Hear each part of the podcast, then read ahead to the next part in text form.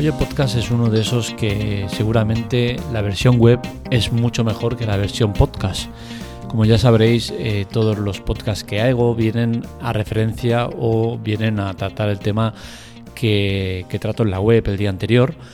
Y en este caso es un podcast diferente, es un podcast que no tiene la misma calidad que tiene el de la web, porque en la web podemos ver los matices, los detalles que, que vengo a exponer hoy en el podcast. Y vengo a hablar de momentos históricos, momentos en los cuales eh, la tecnología ha marcado un hito eh, y ha quedado marcado ahí para siempre. Momentos mm, curiosos, con muchas curiosidades de por medio. Y, bueno, creo que puede estar interesante. Ya os digo, no sé si el podcast será tan interesante como queda eh, la versión web, pero bueno, vamos a intentar hacer lo que se pueda. Y empezaremos con el primer vídeo de YouTube fue el 24 de abril de 2005 en el Zoo de San Diego y sale un chaval, un chaval que no tendrá más de 14, que creo que era 14 años que tenía. Se trata de, de Howard Karim y es uno de los tres fundadores de YouTube. En ese vídeo podemos ver al chaval, un chaval que, hoy pues no pasaría de, de niño rata o chaval sin más. Y, ahí lo vemos, ¿no? Uno de los fundadores de una de las eh, plataformas más importantes que hay a nivel mundial. Y fue él el que la creó. Es curioso, ¿no? 2005, eh, tampoco hace tantísimos años, ¿no? Estamos en el 2023. Estamos hablando de hace 20, eh, 20 nada, 20, 22 años, ¿no? Así. Entonces es una locura el, tema de, sí, mira, 24 de abril, estamos eh, cerca de cumplir otro aniversario de, la fundación de ese, de ese YouTube. Que al final hablamos de, fundación, pero en, realidad eh, esto tiene más tiempo, ¿no? Y es que eh, datos curiosos al respecto que se habla de YouTube como la empresa que fue vendida un año después de, de ver la luz, ¿no? Pero en verdad fue fundada 29 meses antes, con la cual cosa es más tiempo. No deja de ser muy, poco tiempo el que, el que hace que, se compró eh, YouTube por parte de Google. Yo pensaba que la empresa llevaba mucho más años eh, cuando la compró YouTube, eh, Google. La verdad es que me ha sorprendido ese dato. Fueron 1.600 millones de dólares. La verdad es que una ganga para, para Google hacerse con una de las grandes por ese valor. Y, la verdad es que es curioso, ¿no? El tema de las fechas, el tema de, la persona que, sale en el vídeo, un chaval del montón sin más, un niño sin... No sé, es curioso, ¿no? lo grande que, es lo que ha creado y, bueno, a mí me ha sorprendido. Eh, la primera publicación de Twitter data del 21 de marzo del 2006 Jack Dorsey, el creador, el fundador de, la plataforma, fue el que subió un tweet en el cual pone Just Setting Up My Twitter, pero el Twitter lo pone con TWTTR, que era la manera interina de, llamar a la aplicación dentro de la los que formaban el organigrama empresarial de, de, Twitter, pues internamente llamaban a Twitter de esa manera.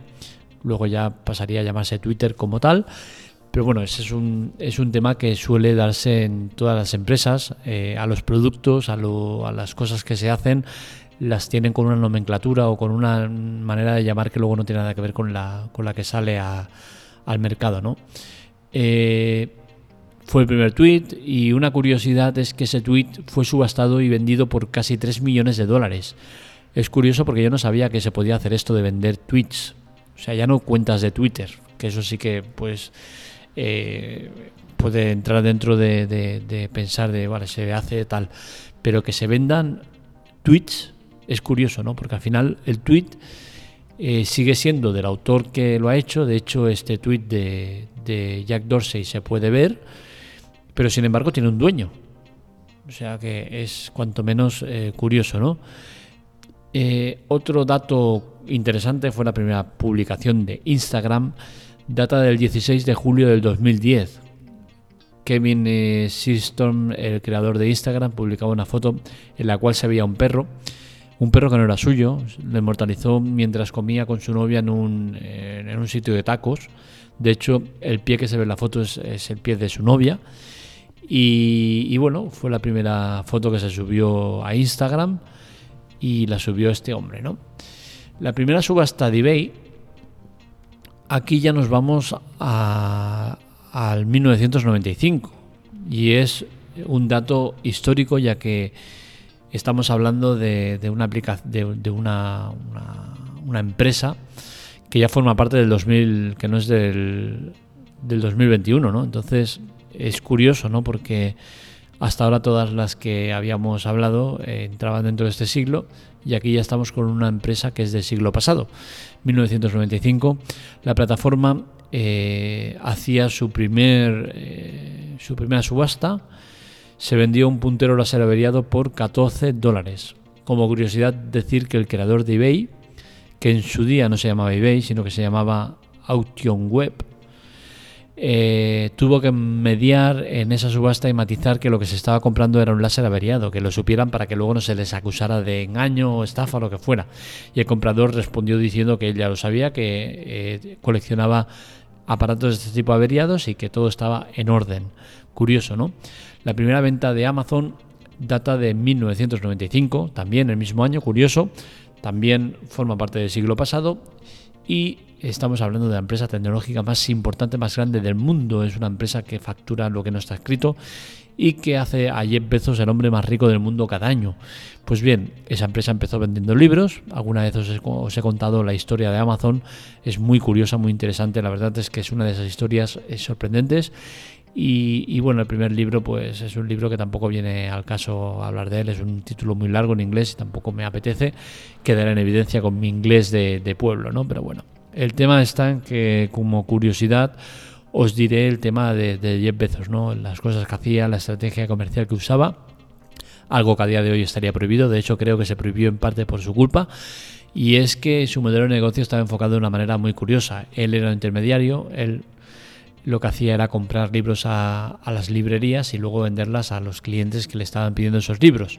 Pues bien, para no tener que pagar gastos de envío, lo que hacía era pedir eh, lotes de libros grandes y siempre incluía alguna partida de libros que sabía que en la tienda no lo tenían, con la cual cosa la biblioteca eh, a modo de cortesía lo que hacía era enviarle los libros sin cobrarle los gastos de envío porque no había podido completar el envío correctamente.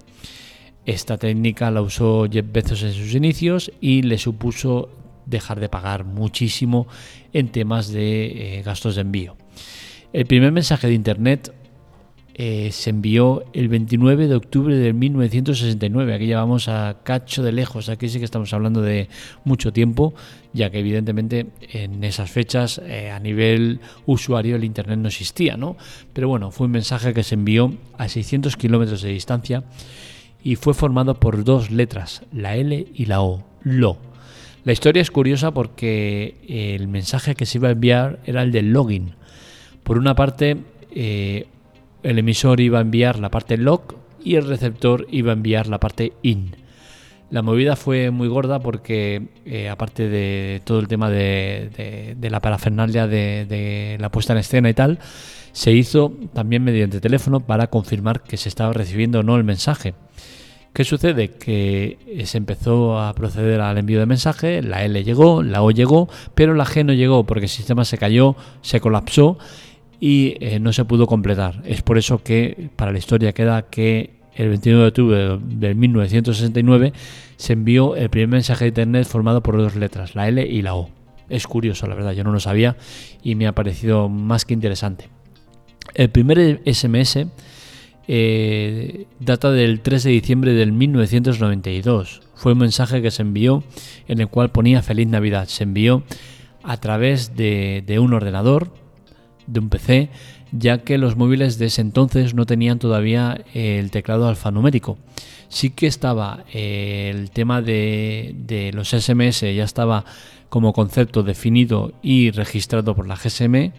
La GSM, iba a decir la GSMA, pero todavía no existía, era la GSM. Y bueno, ya se sabía que eran de 160 caracteres, tal cual, pero todavía no habían móviles que permitieran hacer eso. Estamos hablando del año 92, no habían ese tipo de tecnología todavía.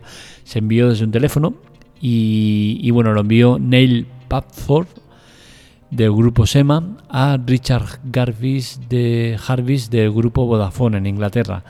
El motivo de poner Feliz Navidad era porque eh, Neil sabía que Richard iba a celebrar la Navidad por anticipado. ¿Por qué? Pues porque habrían proyectos empresariales importantes que no podían dejar escapar y eso hizo que, tuvieran que adelantar el tema de la Navidad en, Inglaterra, los, de Vodafone. Es por eso que el mensaje que se envió fue el de Feliz Navidad.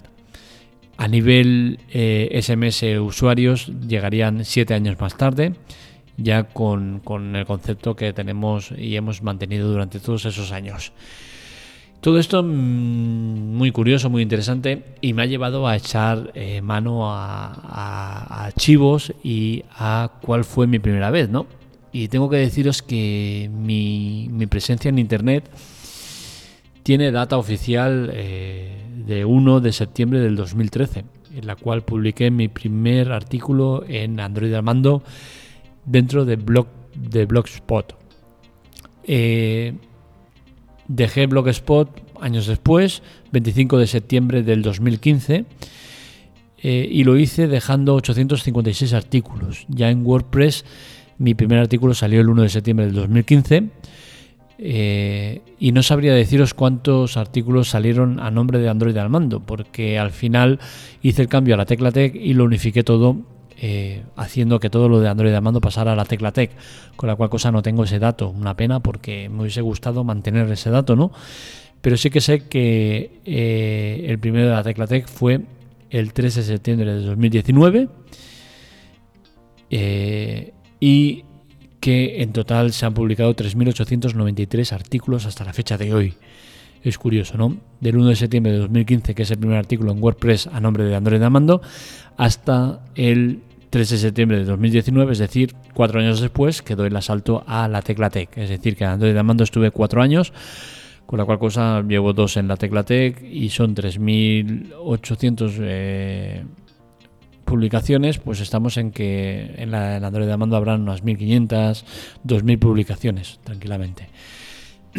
la conclusión, el tiempo pasa, nos hacemos mayores y, como siempre digo, es una pena que no exista una clase, una asignatura que fuera historia de la tecnología, donde se les explicara a los más jóvenes de dónde venimos, lo que ha habido y todo en general, porque creo que es importante y necesario que tengan una referencia de eh, lo que éramos en su día, ¿no? Creo que es muy importante.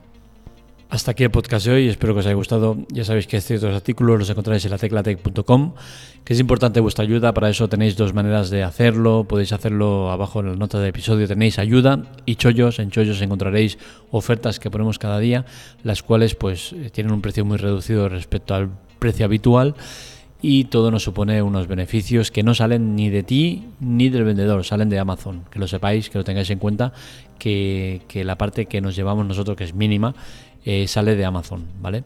Y por otro lado tenéis eh, ayuda, en el cual tenéis varias eh, propuestas. Todos son servicios de Amazon gratuitos que os ofrecemos de manera temporal, sin permanencia ninguna, y todas también nos reportan dinero que sale de Amazon, nunca de, de vosotros, ni de vendedores, ni nada. Es Amazon el que nos paga. Así que ya sabéis, es importante la ayuda para que sigamos adelante, sigamos haciendo cositas. Y como siempre, eh, esto eh, del podcast es un anexo a la web. Lo importante es la web, es lo que nos da beneficios, así que es importante que, estéis en la web. Y más en especial este artículo, que creo que es importante verlo en la web y, y en la nota del episodio también tenéis acceso a él. Un saludo, nos leemos, nos escuchamos.